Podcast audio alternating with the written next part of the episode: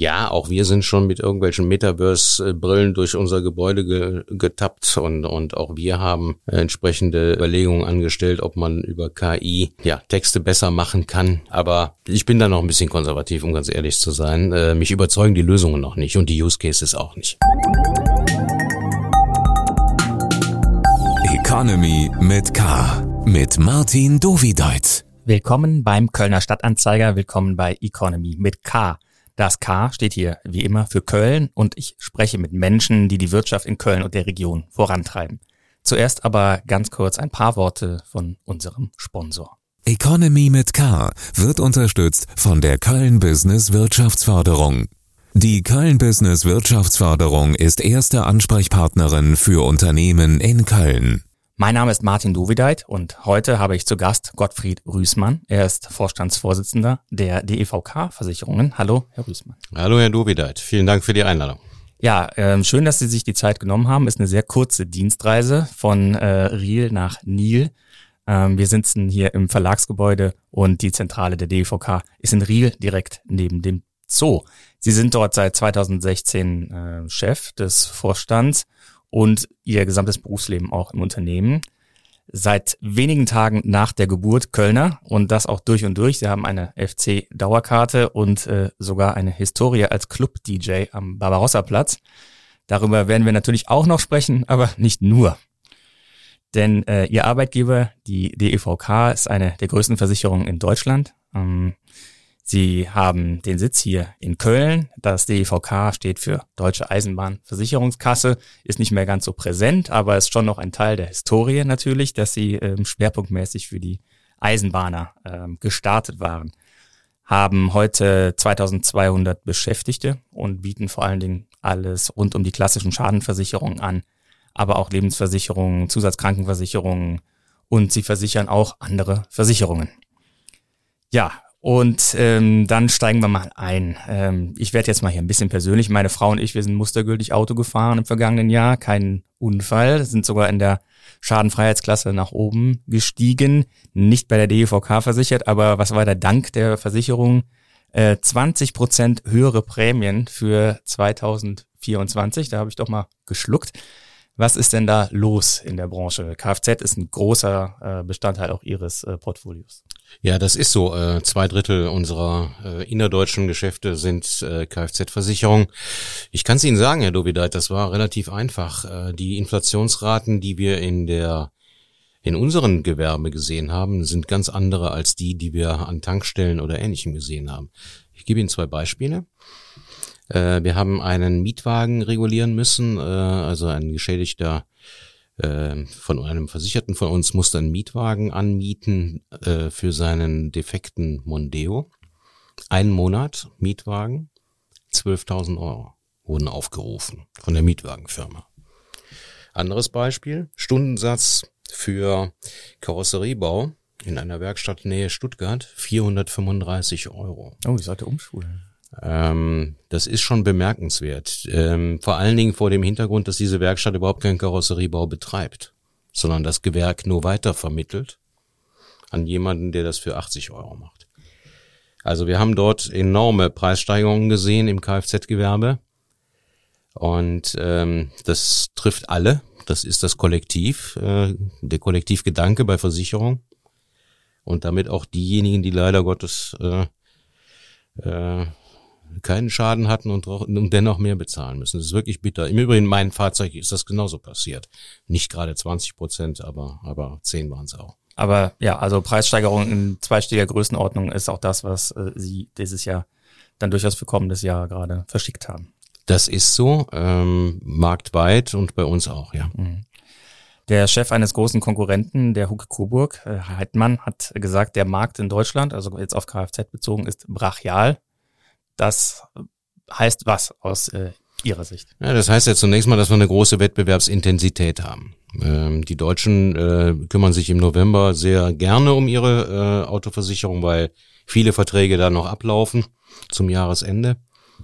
Und wenn solche Preisbewegungen sind, natürlich äh, gibt dann enormen Wettbewerb um diese Verträge, weil sie sind immer noch bei allen Diskussionen um, um Fahrradfahren oder andere Fortbewegungen mit ÖPNV ist die Autoversicherung bei uns im Gewerbe immer noch die Einstiegssparte.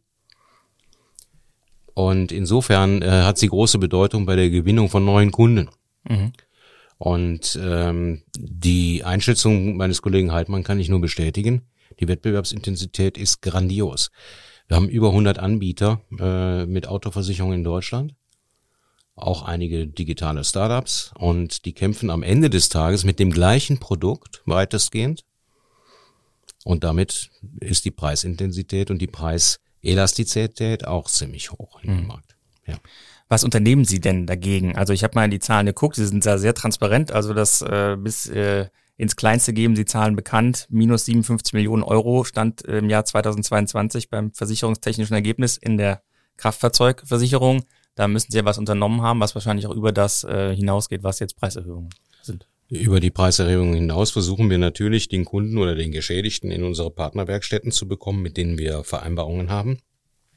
Auch diese Verhandlungen werden immer schwieriger. In bestimmten Regionen in Deutschland haben sie auch eine unheimliche Konzentration von Werkstätten. Ich kann zum Beispiel ein Beispiel geben, äh, in der Nähe von Regensburg, östlich von Regensburg bis zur tschechischen Grenze werden jeden Tag Werkstätten aufgekauft und damit Preise erhöht, indirekt. Und insofern, äh, trotzdem versuchen wir über Partnerwerkstätten äh, äh, die Schäden einigermaßen vernünftig zu regulieren, über Partner-Mietwagenfirmen. Aber es ist, ist schon ein heißer Tanz, den unsere Beschäftigten da draußen machen. Wir haben eine Dreiviertelmillion Schäden im Jahr, die wir regulieren. Und äh, das ist jeden Tag aufs Neue der Versuch, äh, den Aufwand einigermaßen in Grenzen zu halten und gleichzeitig aber natürlich dem Geschädigten eine vernünftige Reparatur zuteil werden zu lassen. Sie haben jetzt gerade auch erwähnt, dass es halt dann auch solche Preisextreme gibt. Das ist natürlich jetzt irgendein Ausreißer gewesen mit den 12.000 ähm, Euro. Aber generell Autoreparaturen sind auch deswegen, ähm, ich sage jetzt mal, schweineteuer, weil ja oft viel Technik mittlerweile in Bauteilen steckt, die früher vielleicht äh, paar Mark 50 gekostet haben, aber jetzt sind Außenspiegel aufgemotzt mit äh, Radarsensoren, ähm, äh, Heizungen etc. Ich hatte mal einen kleinen Unfall mit einer Stoßstange mit einem Mercedes, wo dann Sensoren verbaut sind. Das wurde dann auch vierstellig, wo es vorher hieß, ja, das eigentlich gar nichts. Und dann geht die Werkstatt dran und ist auf einmal sehr teuer. Das ist so. Äh, nehmen Sie mal beispielsweise schon alleine die denkenden äh, Scheiben eines Fahrzeuges. Mittlerweile äh, welche Elektrik da schon verarbeitet ist. Äh, da reden wir nicht mehr von 100 Euro Tausch bei Die sich automatisch abblenden oder? Äh, sondern da sind äh, alle möglichen äh, elektronischen äh, Dinge verarbeitet. Äh, so eine Scheibe eher 500 heute mittlerweile. Äh, selbst, also zumindest bei neueren Fahrzeugen, bei den älteren Gebrauchten natürlich nicht. Kommt noch was anderes hinzu. Ich bin selber E-Fahrer, also rein elektrisch Fahrer. Hm, Sie haben ja einige Anbieter mittlerweile, da gibt's gar keine Werkstätten. Die werden auf der Straße repariert äh, von Flotten, die diesen Herstellern gehören. Versuchen Sie mit denen mal eine Preisverhandlung zu führen. Das ist ausgeschlossen. Das ist, wird zunehmend schwierig.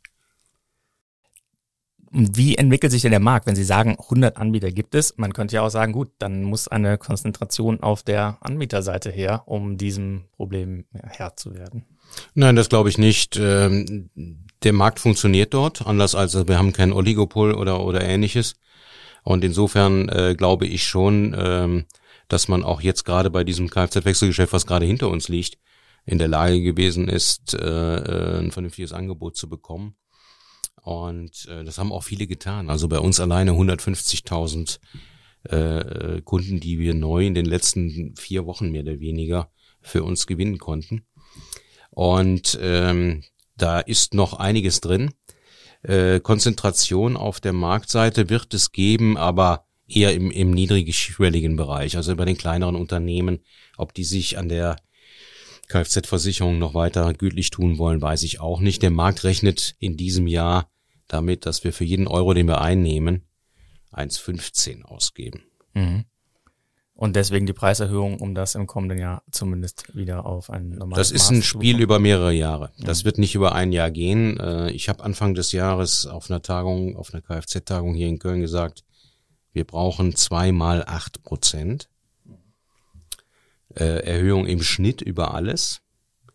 Äh, trotz Stufungsverlusten, wenn sie also in eine niedrigere Altersklasse kommen oder in eine andere äh, Regionenklasse oder oder oder. Wir brauchen diese zweimal acht Prozent. Und das ist mir aus dem Markt dann auch im Nachgang bestätigt worden.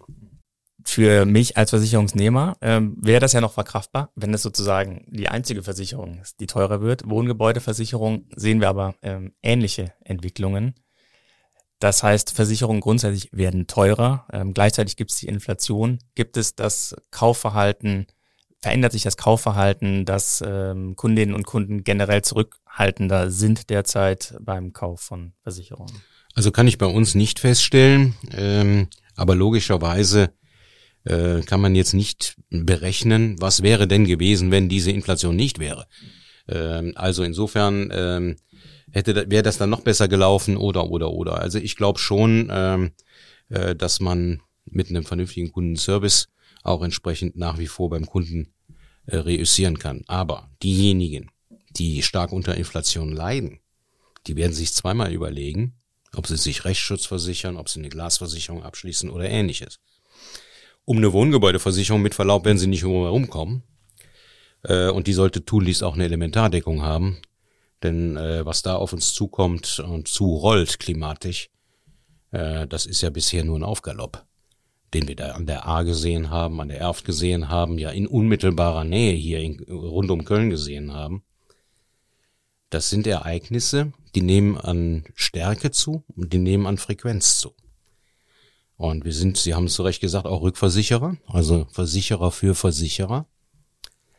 Und insofern sind alle großen Ereignisse, die Sie in den letzten Monaten vielleicht in der Presse gehört haben, auch bei uns in den Bilanzen drin. Ich sag nur mal Acapulco.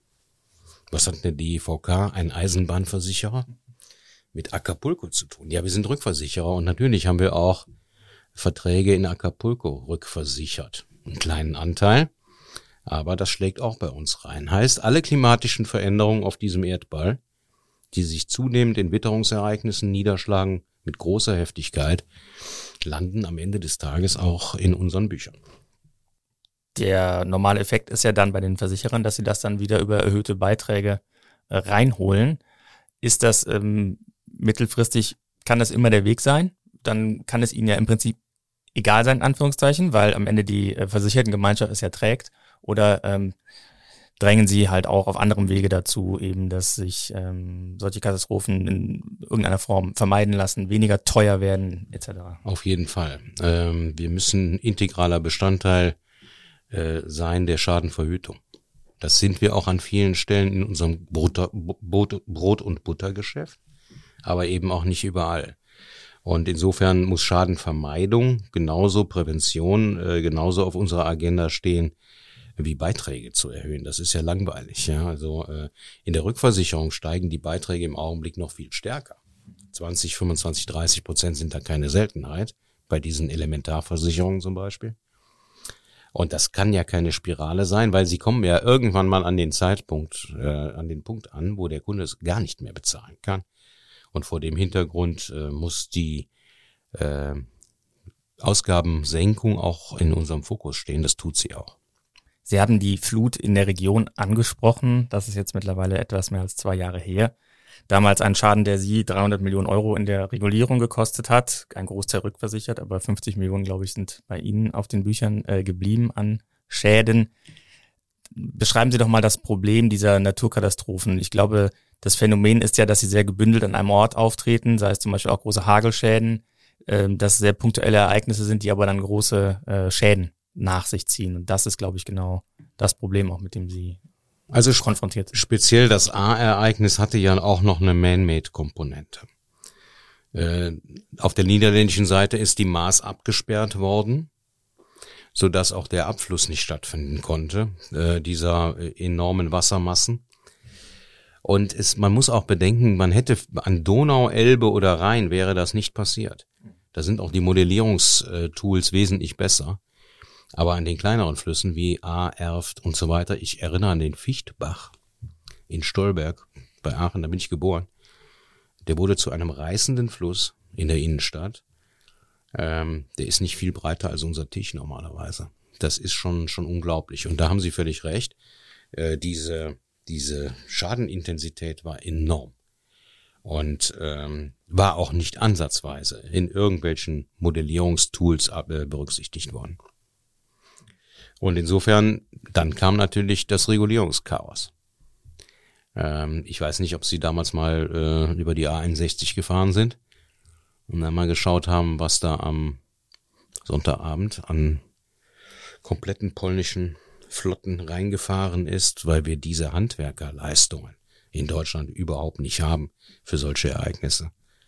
Und äh, die Handwerkertrupps kamen aus ganz Europa. Und äh, leider Gottes ist ja bis heute an der einen oder anderen Stelle der Wiederaufbau nicht gelungen. Warum der auch wieder an gleicher Stelle stattfinden muss, da kann man sicherlich auch nochmal philosophieren. Aber solche Ereignisse wiederholen sich ja auch im Ausland. Ähm, also in Slowenien hatten wir zuletzt einen ganz ähnlichen Fall. Ähm, auch in, in Griechenland etc. gab es äh, schlimme Naturkatastrophen. Zuletzt ähm, geht diese Spirale so weiter. Ja, auf jeden Fall. Das sehe ich so. Die wird nicht mehr zu stoppen sein. wie gesagt, wir können viele für das Klima tun. Aber ich glaube, die Welle ist auch nicht mehr aufzuhalten. Äh, wir werden öfters mit solchen Ereignissen konfrontiert werden. Und dann stellt sich am Ende des Tages die Frage, ist das noch versicherbar?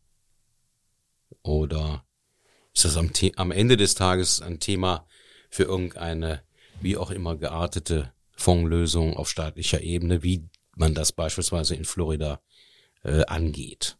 Wobei der Fonds, der da jetzt gebildet worden ist auf der Florida-Seite, auf der, auf der Seite des Golf von Mexiko, der reicht ja gerade mal für den ersten Straßenzug. Mhm.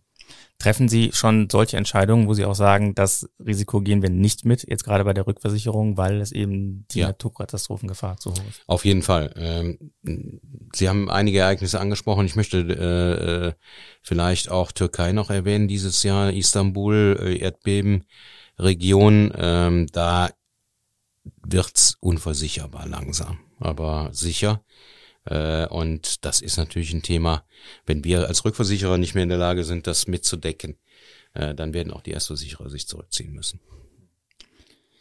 Diesen Exkurs zum äh, Klimafolgen und bei den Versicherungen hatten wir jetzt angefangen, als wir über das Thema Inflation und, und, und Kostensteigerungen gesprochen hatten.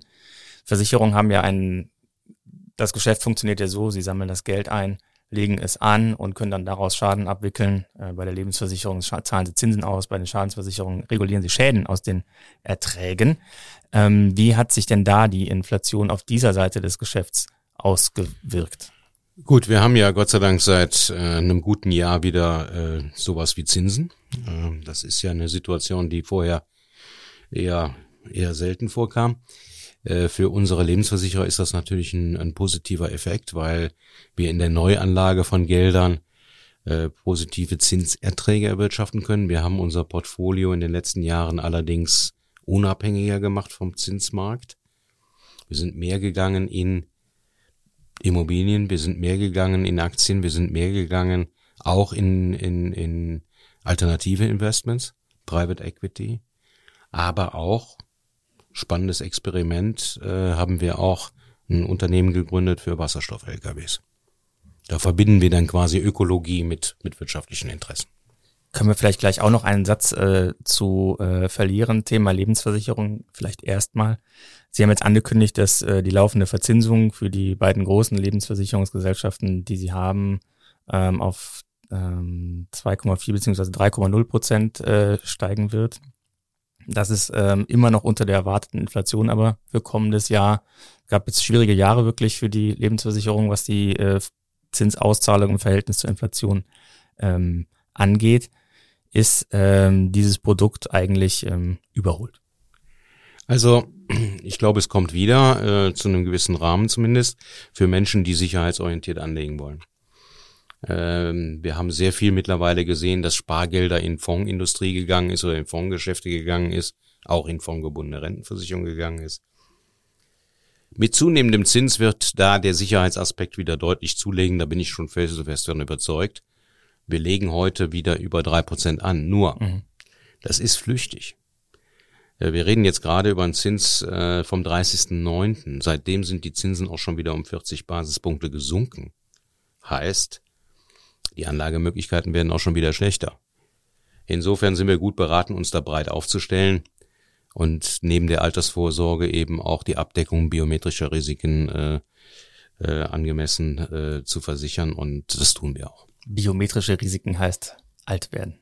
Alt werden, äh, respektive aber auch Berufsunfähigkeit abzudecken und äh, äh, und und natürlich auch, ähm, wo das zu teuer ist, Berufsunfähigkeitsversicherung abzuschließen. In bestimmten Berufsgruppen ist es nicht finanzierbar für für Beschäftigte dann zumindest eine Absicherung äh, anzubieten, die gewisse Grundfähigkeiten sicherstellt. Und da haben wir in der Produktentwicklung in den letzten Jahren mächtig aufgeholt und, und das ist auch mittlerweile ein sehr signifikanter Anteil in unserem Geschäft. Dann lassen Sie uns ein wenig auf die Situation des Unternehmens blicken. Die äh, DEVK ist ja eine Gruppe aus mehreren unterschiedlichen Versicherungsunternehmen, die dann ähm, bei Ihnen aber alle sozusagen gebündelt sind und zusammenlaufen. Sie haben mal in einem anderen Interview gesagt, es gäbe eigentlich nur die Nuancen in Ihrer Kommunikation sehr zufriedenstellend, zufriedenstellend, weniger zufriedenstellend. Und in der Mitteilung zum Geschäftsjahr 2022 finden sich die Worte weniger zufriedenstellend wieder. Das heißt, die Lage ist eher ernst. Die Lage war letztes Jahr sehr schwierig. Das muss man deutlich sagen. Wir sind an mehreren Stellen in die Zange genommen worden.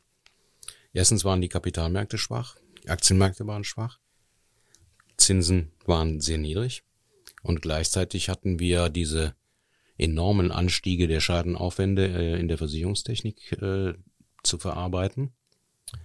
Und das hat uns 22 schon mächtig gefordert. Äh, wir haben noch einen vernünftigen Jahresüberschuss dahingehend hingestellt mit 35 Millionen Euro nach Steuern.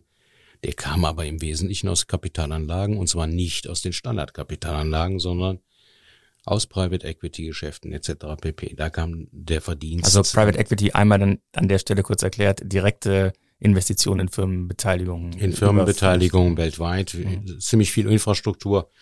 Natürlich haben wir auch Beteiligungen an, an, an Firmen, die Lokomotiven verleihen etc. pp. Ähm, und, und vieles andere mehr. Ja. Dieses Jahr hoffe ich, dass wir dann ein deutlich positiveres Signal werden aussenden können. Was hat sich denn getan, dass Sie jetzt optimistischer auf das laufende Jahr blicken? Also die Versicherungstechnik in der Autoversicherung ist nicht gut, nach wie vor nicht gut. Äh, das muss man deutlich sagen. Aber in den anderen Sparten war es relativ ruhig. Also die Witterungsereignisse in Deutschland, die wir hatten, wie zum Beispiel in Kassel oder in München oder, oder in Worms, äh, waren nicht so groß, dass äh, sie das gesamte Portfolio betroffen hätten. Äh, insofern ist die Versicherungstechnik auf jeden Fall im Plus. Und die Kapitalanlageergebnisse sind deutlich gestiegen gegenüber dem Vorjahr. Ähm, soweit man auf die handelsrechtliche Welt guckt, ähm, haben wir relativ wenig Abschreibungen zu verzeichnen bis dato. Und äh, ich möchte jetzt nicht auf den Tisch klopfen, aber äh, wegen mir könnte auch schon der 31.12. sein. Aber das kann ja äh, perspektivisch eigentlich ja nicht so das, die Planung sein, auch nach dem Motto, ja, dieses Jahr haben wir keine große Naturkatastrophe, dann ist das Geschäft okay. Wenn aber eine da ist, dann werden wir richtig in die Zahlen genommen. Also wir diversifizieren, natürlich. Äh, die Branche, die Gruppe ist sehr breit aufgestellt mittlerweile, ist auch mittlerweile international aktiv, zu 25 Prozent fast. Das wird weiter steigen, so dass uns Einzelereignisse in Deutschland auch nicht mehr so elementar treffen. Ja. Mhm. Eine Hoffnung oder der vergangenen Jahre war der Ausbau des Rückversicherungsgeschäfts, das Sie ja eben auch angesprochen hatten. Also Sie versichern wiederum Versicherungen. Aber auch da stand im vergangenen Jahr ein Minus dann von 20 Millionen Jahres. In der deutschen Einheit ja. Äh, wir haben aber noch eine Züricher Einheit, die war, äh, war besser positioniert. Ähm, das wird sich dieses Jahr deutlich verbessern. Wir sind mittlerweile in der Tat weltweit aktiv. Deswegen habe ich auch eben Acapulco angesprochen, mhm. ja, äh, von, von Asien bis, bis Mittelamerika, von Nordamerika bis Südafrika. Und äh, damit diversifizieren wir Risiken, auch deutsche Risiken. Ne? Wenn das Jahr äh, 22 schwierig war und sich wahrscheinlich auch nicht so bald Anzeichen ergeben hatten, dass 23 besser wird, ähm, hatten Sie auch mit ähm, Personalmaßnahmen oder ähnlichen Sparprogrammen äh, reagiert oder hatten sich vielleicht vor und jetzt können sie aber durchatmen, weil dieses Jahr besser läuft? Also so, ähm, unsere personellen Entwicklungen sind mittellangfristig ausgerichtet und nicht wegen einzelner Geschäftsjahre. Mhm. Wir haben ja keine Aktionäre, die wir zu betreuen haben und zu bedienen haben mit sondern Dividenden, sondern wir sind ja an der Spitze Verein.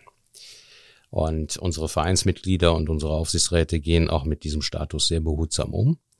Insofern haben wir da keinen Renditedruck, der einen dann in, unmittelbar in Hektik versetzen muss.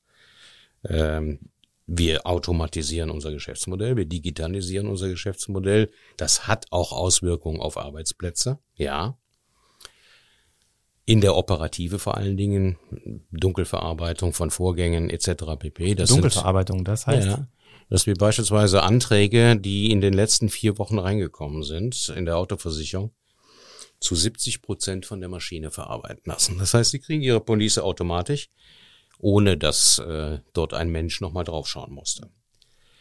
Ähm, solche Dinge äh, initiieren wir natürlich auch, aber das sind keine kurzfristig auf, auf Geschäftsergebnis reagierende Maßnahmen, sondern generelle Entwicklungen, dass überall ja Tätigkeiten, Routinetätigkeiten, Massentätigkeiten versucht werden, in die EDV zu überführen. Stichwort künstliche Intelligenz. Ist das das nächste Feld, was ähm, diese Routinearbeiten, die in der Versicherung anfallen, ersetzen können? Also ich bin mit dem Begriff ein bisschen vorsichtig. Ich frage mich nämlich immer, wie viel künstlich und wie viel intelligent ist denn das, was einem da so alles präsentiert wird. Ja, auch wir sind schon mit irgendwelchen Metaverse-Brillen durch unser Gebäude ge getappt und, und auch wir haben äh, entsprechende äh, Überlegungen angestellt, ob man über KI äh, ja, Texte besser machen kann. Äh, äh, aber ich bin da noch ein bisschen konservativ, um ganz ehrlich zu sein. Äh, mich überzeugen die Lösungen noch nicht und die Use Cases auch nicht. Gerade im Kundenservice ist das, glaube ich, aber ein Feld, gerade bei Telefonie etc., wo viel, zumindest die ersten Stufen das schon ist, geschehen werden. Ist so, ja. Das wird so sein. Ähm, wir sind da sicherlich noch ein bisschen hinten an. Aber das kann ich mir gut vorstellen, dass wir dort noch äh, Entwicklungen sehen werden, ja. Fragengewitter. Wir kommen zum Fragengewitter. Ich gebe Ihnen zwei Begriffe und Sie entscheiden sich möglichst spontan für einen. Wir fangen an mit Sport oder Faulenzen. Sport. Lesen oder streamen. Lesen. Strand oder Berge. Strand. Kölsch oder Wein. Oh. Wein. Doch nicht so Kölsch durch und durch, wie ich dachte. Fleisch oder vegan. Fleisch. Essen gehen oder selber kochen. Essen gehen. Privat oder gesetzlich? Privat. Haftpflicht oder Vollkasko? Vollkasko. Und Lebensversicherung oder Aktiendepot? Lebensversicherung. Innenstadt oder auf dem Land? Müngersdorf. das ist so, je nachdem, wo in Müngersdorf ist es so dazwischen, würde ich sagen. Genau. Kölscher Klüngel oder Ausschreibung? Nee, Ausschreibung. Und Karneval feiern oder arbeiten? Arbeiten. Das heißt, Sie sind kein Karnevalist? Sind Nein. Sie keiner Gesellschaft beigetreten in all den Jahren, die sie in Köln sind, schon als Kleinkind? Nein, absolut nicht. Ich bewundere Menschen, die das tun, sich dem auch stellen. Wir hatten den Rösrater Karnevalsprinz, der ist bei uns in der Firma beschäftigt äh, vom letzten Jahr. Und ich bewundere das, wie, mit welchem Engagement er äh, da in die 130 Sitzungen gegangen ist. Äh, Aber Sie werden äh, doch garantiert dann umgarnt von allen ähm, Funken, die es so gibt und Ehrengarden. Nö. So ein Mitglied hätte man doch gern mit so einer Nö. tiefen Tasche. Nö, also bis dato nicht. Äh, das wird jetzt kommen, das tut mir leid. Ja, vielleicht können wir das ja noch rausschneiden. ja, äh, vielleicht nochmal, bevor wir jetzt über die ähm, ihre Immobilie sprechen, die halt für viel Aufsehen sorgt, ihre Immobilienpläne. Ähm, ich habe mal ein bisschen in die Historie äh, geschaut. Ähm, also natürlich ähm, stammt das Unternehmen mehr oder weniger aus, aus Berlin, ähm, nach dem Krieg aber umgezogen dann nach Bielefeld. Und von da 1953, also jetzt 70 Jahre, ähm, dann nach Köln gezogen, weil in Bielefeld, so heißt es in der Firmengeschichte, in Bezug auf Arbeitsmarkt und Verkehrslage es nicht den gesellschaftlichen Anforderungen genügte. Köln genügt diesen Anforderungen weiterhin? Naja gut, also wir haben ja eine tolle Versicherungslandschaft hier in Köln mit 25.000 Beschäftigten, mit, mit zwei großen Hochschulen, zwei wichtigen Hochschulen, sowohl der Universität mit Herrn Schradin oder eben auch der TH, die ist für, für uns noch viel wichtiger teilweise, weil sie eben auch in der, in der, in der Weiterbildung unserer, unserer Mitarbeiterinnen und Mitarbeiter eine große Rolle spielt. 15 oder 16 Professuren sind da aktiv. Da ist der einzige Rückversicherungslehrstuhl in ganz Europa äh, äh mhm. etabliert. Also die Voraussetzungen sind schon gigantisch. Mhm. Ich habe natürlich so ein bisschen ähm, provokativ gefragt, weil Sie zuletzt äh, im letzten Jahr aufgefallen waren als Unternehmen, weil Sie ähm, damit auch kokettiert haben, dass Sie eventuell nach Monheim äh, umziehen könnten. Wie kam es denn ähm, zu diesen äh, Aussagen? Na gut, also wir haben schon seit vielen, vielen Jahren ähm, unsere Ausbaupläne äh, für Köln äh, diskutiert und auch versucht mit der Stadt zu diskutieren. Und um ganz ehrlich zu sein, es ging nicht so recht weiter. Ähm, und äh, wir haben uns dann nach Alternativen umgeschaut. Und wenn Sie dann mal sehen, wie Wirtschaftsförderung in einer kleinen Kommune zwischen Köln und Düsseldorf stattfindet, da sind Sie schon erstaunt, was alles da möglich ist, welche Wege gegangen werden. Es geht nicht darum, Subventionen zu bekommen, das ist nicht unser Thema. Aber, aber, äh, das ist schon erstaunlich, äh, mit welchem Engagement und Werbe sich eine solche Kommune äh, für ein solches Projekt äh, engagiert. Und das war schon, schon enorm. Wir hatten eben auch sehr schnell eine Option auf ein Grundstück in unmittelbarer Rheinnähe. Und äh, insofern war das auch eine ernsthafte Option und keine leere Drohung oder sowas. Auf jeden Fall ist ja dann Bewegung auch in die Sache gekommen. Die Stadt ist zumindest ähm, so jetzt in der öffentlichen Wahrnehmung wesentlich engagierter gewesen. Und die Pläne, äh, über die wir sprechen, sind ein Hochhaus, das ähm, auf dem Grundstück am Zoo entstehen soll, 145 Meter hoch. Und da gehen halt so bei dem einen oder anderen Kölner Ratspolitiker dann meistens die Alarmglocken an, um Gottes Willen, man wird den Dom nicht mehr sehen können. Ähm, Sie rollen die Augen. Ja, weil keine 300 Meter weiter steht ein Hochhaus mit 150 oder 152 Metern. Ähm, auf dem steht auch eine Versicherungsgesellschaft oben drauf. Ja, mit drei Buchstaben, genau. Und äh, insofern, ähm, da ist auch gar keine Sichtachse. Ja, also äh, wir haben auch schon gemessen, ob die Erdmännchen im Zoo, die wir ja alle lieben, äh, äh, ob die irgendwie Schatten bekommen äh, bei irgendwelchen Lichteinstrahlungen, ist nicht der Fall. Und insofern äh, glauben wir schon, dass das ein geeigneter Standort ist. Und äh, man muss dazu sagen, wir haben das Parkhaus, was dort steht, was im Übrigen hochgradig marode ist, äh, haben wir der Stadt Köln damals in den 80er Jahren als Ausweichfläche, also Ausgleichsfläche für wegfallende Parkplätze vermacht. Und insofern äh, ist das natürlich äh, für uns naheliegend, äh, darüber nachzudenken, dieses Gelände zu bebauen. Und ich gebe Ihnen völlig recht, die Situation hat sich deutlich verbessert im letzten Jahr. Und wir haben auch sehr viel Zuspruch aus der Kölner Politik erhalten. Dann können Sie es ja jetzt sagen, wir bleiben auf jeden Fall in Köln. Also wir werden äh, ja unser eigentliches Gebäude, unser Stammgebäude sanieren. Äh, die Bauarbeiten beginnen in Q3 nächstes Jahr. Und äh, um die Belastung für die Belegschaft äh, einfach einzuschränken und, und möglichst gering zu halten, haben wir uns in Köln nach einem Ausweichquartier umgesehen und haben auch eins gefunden, ja. Das ist in der ähm, an der Köln-Messe, ähm, in den Räumen, also in dem Gebäude, wo auch RTL drin sitzen und die HDI-Versicherungen. Dort haben sie äh, eine große Fläche äh, angemietet, 14.000 Quadratmeter. Es zeigt ja auch, dass die Versicherung eigentlich nicht mehr so viel Platzbedarf hat. Sie planen aber dennoch den das Zurückziehen in die derzeitige Zentrale plus dann noch den Hochhausbau wie passt das denn in Zeiten von Homeoffice äh, eigentlich äh, zusammen? Also Sie haben völlig recht, die, die sanierte Zentrale würde für unseren heutigen Platzbedarf auch ausreichen. Wir glauben aber an den Kölner Immobilienstandort. Mit niedrigen Leerständen, wenig attraktiven freien Flächen für die Ansiedlung neuen Gewerbes. Und wir sind sehr zuversichtlich, dass man ein solches Objekt in Köln auch gut vermarkten und vermieten könnte. Ist also mehr eine Frage der Kapitalanlage als eine Frage der Büroorganisation. Mhm. Wir werden in diesen Turm entgegen mancher Gerüchten wahrscheinlich zunächst mal gar nicht einziehen. Mhm. Geschweige denn noch, dass der Vorstand in die oberste Etage einzieht. Da wollen wir gar nicht hin. Da wollen wir lieber im Zweifelsfall ein attraktives äh, Gastronomieprojekt realisieren ähm, und äh, damit äh, auch einen neuen Standort geben, äh, für eine, für eine attraktive Location in der Stadt.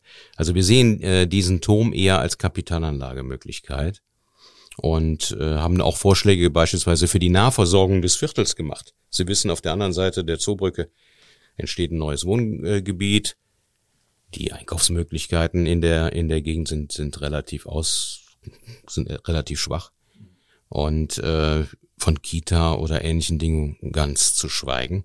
Also ich glaube schon, eine Belebung könnte das Viertel vertragen. Mhm.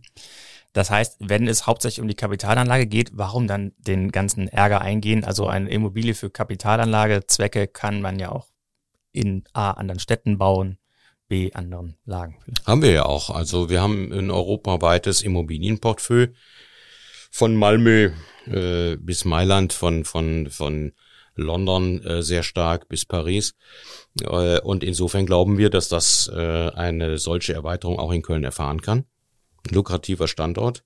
Und ich sage es nochmal, äh, wenn Sie heute Gewerbeansiedlung in Köln betreiben worden mit, mit attraktiven Firmen, dann brauchen Sie Flächen. Mhm. Und äh, wir würden gerne einen Beitrag zu Büroflächen leisten. Auch wenn heute die Anwesenheit durch Homeoffice in der Tat auch überall reduziert ist. Trotzdem brauchen Sie ja Flächen, um Firmen anzusiedeln. Und die können Sie ja nicht alle ans Nordkreuz bringen, oder alle nach Braunsfeld in, in das Industriegebiet bringen. Das der Deutsche ja, Hafen ist ja nur ein größeres Projekt, was derzeit ansteht. Haben Sie sich das ja, auch angeschaut? Ja, haben wir uns auch angeschaut. Ähm, wir glauben, äh, ÖPNV-Anbindung hier in, in, in Riel ist gut und sie sind schnell am Hauptbahnhof und haben eine günstige Verkehrsanbindung. Also ich glaube schon, dass das lukrativ ist und vor allen Dingen auch was Repräsentatives darstellen kann. Mhm. Auch für diese Kommune. Mhm. Und ähm, der Architekturwettbewerb läuft. Es gibt ein äh, Vorverfahren, das bis Weihnachten ähm, abgeschlossen sein soll. Jetzt haben wir ja quasi Weihnachten. Wir sind ja hier Anfang Dezember, als wir uns zusammen getroffen haben. Können Sie schon mal einen Blick wagen?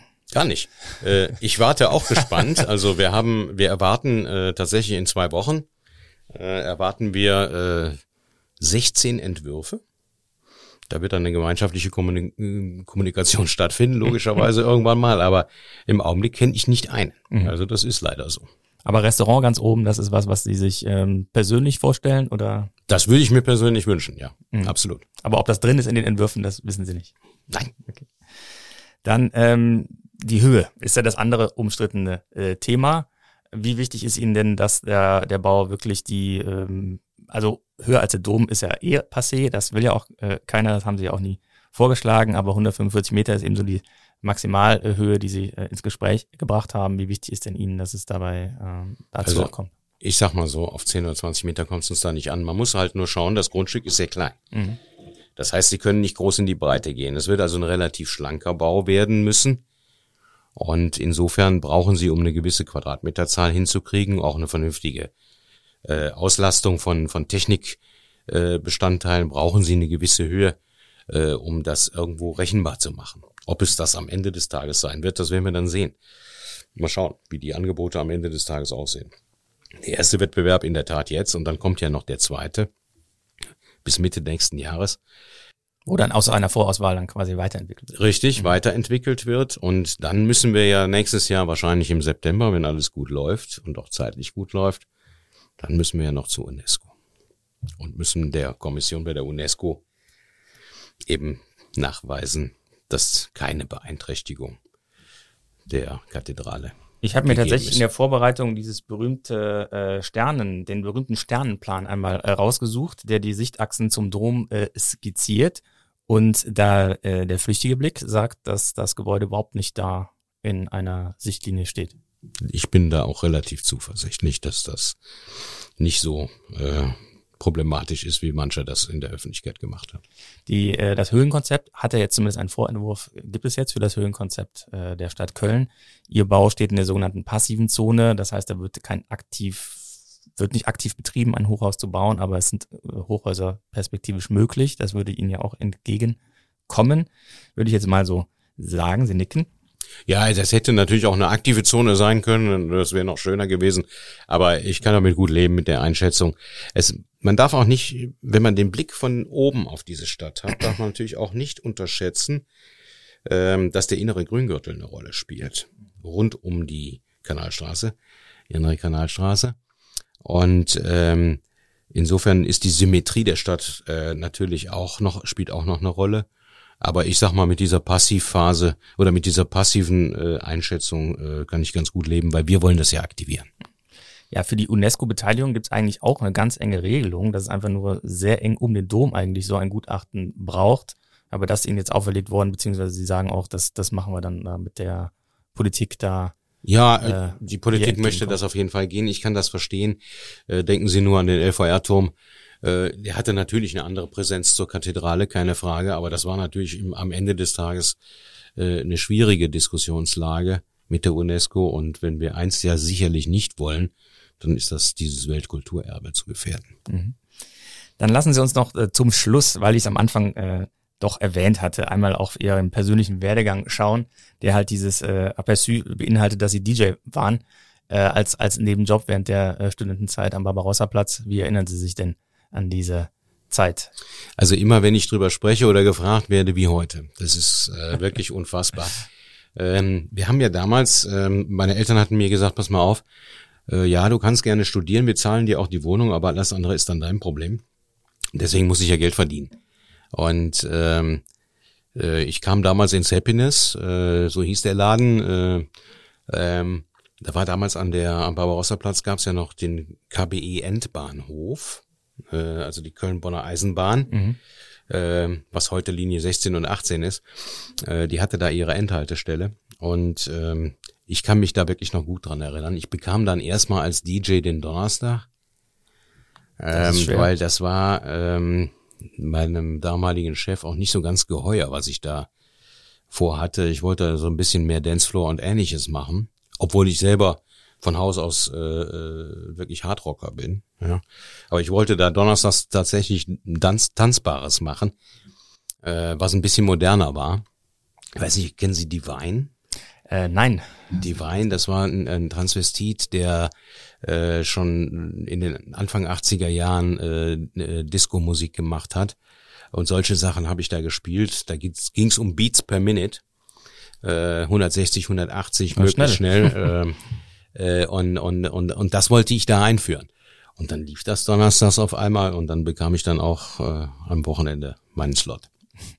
Ja, und Sie haben gesagt, einmal äh, drei Uhr nachts nach Hause, um sieben Uhr wieder am Schreibtisch. Und der stand dann irgendwann bei der DVK oder war das ein anderer Schreibtisch? Nee, ich habe äh, bei der DVK angefangen. Ich wollte eigentlich zur Lufthansa, muss ich ganz ehrlich sagen. Ich bin Kind des Verkehrsmarkts. Äh, in Köln war ja 58 auch die Lufthansa-Wiedergründung nach dem Krieg quasi im Büro Bongers. Und mein Vater war ab 60 dort. Und insofern hatte ich da eine Vergangenheit, habe da auch meine Diplomarbeit geschrieben, als die Lufthansa noch in Köln war. Und ähm, aber die Lufthansa hatte damals, als ich mit Studium fertig war, hatte sie Einstellungsstopp zwei Jahre. Die hatte sich verhoben an Hotelengagements. Und ähm, ich hatte während des Studiums auch gejobbt in der Postversandstraße der DVK. Das ist ein richtiger Produktionsbetrieb, den haben wir bis heute. Mhm. Und äh, da ging es früh los morgens, ja. Da war sieben Uhr an. Äh, Okay, also war das tatsächlich parallel. Gut, aber das hat ja dann den, den Grundstein gelegt äh, zu einer äh, langen Karriere im selben Unternehmen, was ja heutzutage sehr selten ist. Dann äh, zum Abschluss, es gibt äh, die Kinderweihnachtsfeier im Tanzbrunnen der äh, DEVK, ähm, wo alle Kinder der Mitarbeitenden auch eingeladen sind und treten sie denn da als Nikolaus auf? Nein, ich, äh, das ist just heute, just heute. Und äh, ich habe den, das macht mein Kollege Dietmar Scheel heute äh, mit dem Betriebsrat. Betriebsräte engagieren sich da auch enorm. Ist heute im Tanzbrunnen, völlig klar. Ich gehe gleich äh, äh, in die äh, mit der Stiftung des ersten FC Köln auf die Severinstraße und wir werden dort bewirten 200 äh, Wohnungslose und Obdachlose aus Köln. Und da bin ich heute Nachmittag. Und dann legen Sie auch noch ein paar Platten auf. Nein, da werde ich äh, meiner Gastronomieerfahrung entsprechend Essen austeilen und Getränke austeilen. Herr Rüßmann, ganz herzlichen Dank äh, für das Gespräch. Danke, dass Sie da waren. Ich danke Ihnen. Dankeschön. Das war Gottfried Rüßmann, Chef der DEVK Versicherungen. Und ich möchte Ihnen an der Stelle noch einen anderen Podcast aus dem Hause empfehlen. Das ist äh, True Crime Köln von meinem Kollegen Helmut Frankenberg. Unbedingt mal reinhören. Gibt es auch überall da, wo es Podcasts gibt. Und wir hören uns dann in der kommenden Woche wieder bei Economy mit K. Und wie immer freue ich mich über jeden, der uns abonniert und empfiehlt. Tschö. Economy mit K wird unterstützt von der Köln Business Wirtschaftsförderung. Die Köln Business Wirtschaftsförderung ist erste Ansprechpartnerin für Unternehmen in Köln.